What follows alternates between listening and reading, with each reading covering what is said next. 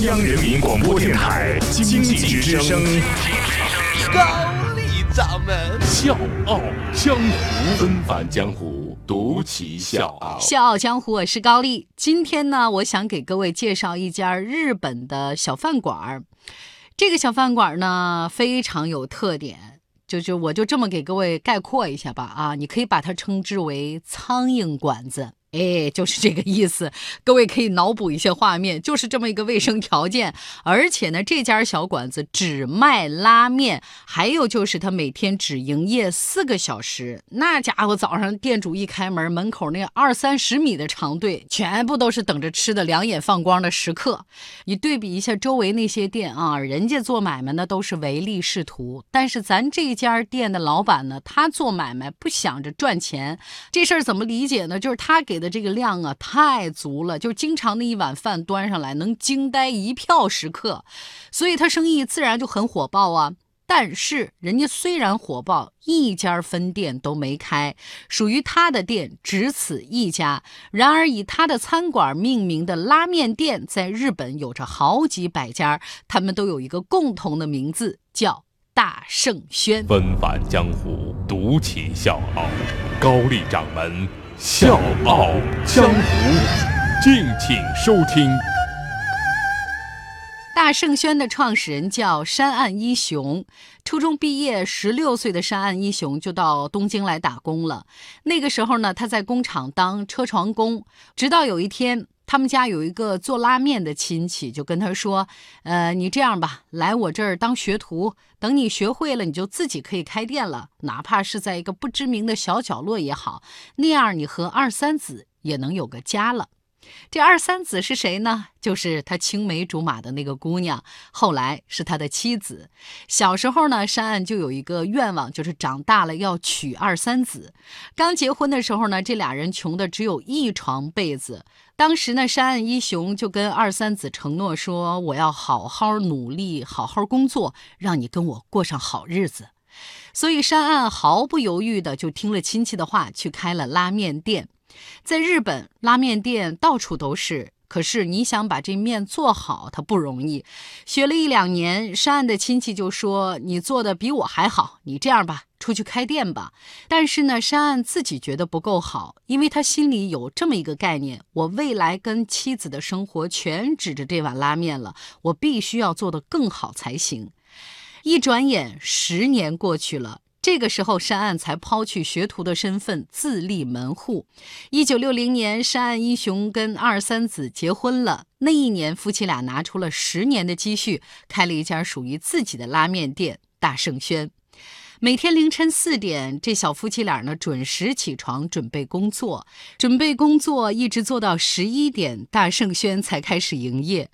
从十一点到下午的十五点，夫妻俩呢是忙个不停。两百碗拉面从来都是供不应求，排队时间很长。但是呢，这个地方从来都不缺食客，包括吃了几十年的常客，比如说旁边印刷厂的职工，这一吃就是四十多年；还有一位出租车司机吃了整整十五年大圣轩的拉面；还有一个开货车的，每周呢都会开两个半小时的车，就为了来吃一次大圣轩。开店虽然辛苦，但是夫妻俩是乐在其中。这样的时光维持了二十五年，一直到五十二岁的二三子被查出得了胃癌，从查出到病逝只有一个月的时间。打那儿之后，山岸彻底消沉了，他差点把店给关了。是在客人的呼吁之下，最终才重振精神，继续营业。但是挂在店里的那幅猫咪图是二三子最喜欢的画，还有就是他们俩休息的房间。这之后二十年，山岸没有让任何人动过，任由这个画沾满了油渍，房间里面满是灰尘。给他拍纪录片的摄影师想进房间看看，山岸很严肃地说：“如果你非要进去，那以后你就别拍了，我是认真的。”山岸和二三子的家乡，他也再没回去过。他的人生只剩下大圣轩。我是叶檀，向你推荐有性格的节目《笑傲江湖》，请在微信公众搜索“经济之声笑傲江湖”，记得点赞哦。第一次来山岸店吃饭的食客都会发出一声惊叹，尤其是那碗面端上来，都会 啊，天哪，这能吃得了吗？怎么这么多？大圣轩的面最小的一碗呢，都有两百六十克，这是一个什么概念？就是比其他的拉面店多了将近一倍的量，量大料足，这是山岸的原则。为什么？他说：“年轻的时候，我经常有吃不饱饭的时候，所以我希望每个人都吃饱饭，有力气去工作。”学徒们对这个事儿都特别难理解。山岸呢有一个学徒叫田代浩二，他呢开了十五家店，他自己开玩笑说：“我是很奸诈的啊，我没办法像他那样做那么大份儿，那根本赚不着钱。”山岸的学徒很多。多到他自己都记不清，在店里面的学徒呢，经常也会有四五个，但是大部分活儿都还是山岸自己亲力亲为。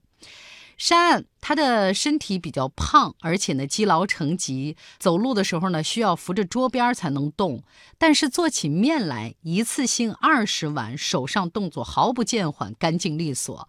现在在日本冠以大圣轩名号的拉面店有好几百家。他们都是山岸的学徒开的，但是山岸没要过一分钱的加盟费。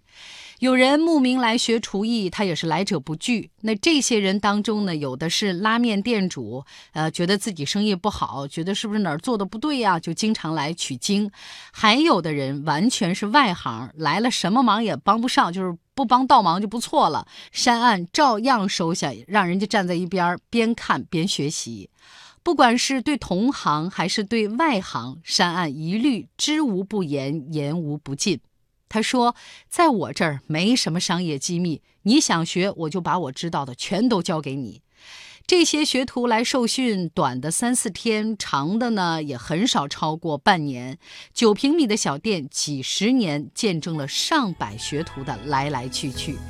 二零零七年的三月二十号，因为城区改造，大圣轩面临拆迁，媒体时刻从全国各地赶过来，有人呢甚至排了九个小时的队。老客户们说：“我要吃老板你煮的最后一碗面。”没多久，这里就立起了一栋五十二层的高楼。还记得我们刚才讲过的那个学徒田代浩二啊，就是自嘲说自己很奸诈的那位，就是他在这栋五十二层的高楼里给山岸买了一套房子。二零一五年，山岸一雄去世，这位被尊称为拉面之神的人膝下无儿无女，大圣轩呢还被拆除了，但是他倒觉得一身轻松。他说：“我一生都很努力，所以没觉得什么遗憾。”小江湖是高丽，明天见。我不停不停付出，我忘了忘了结束。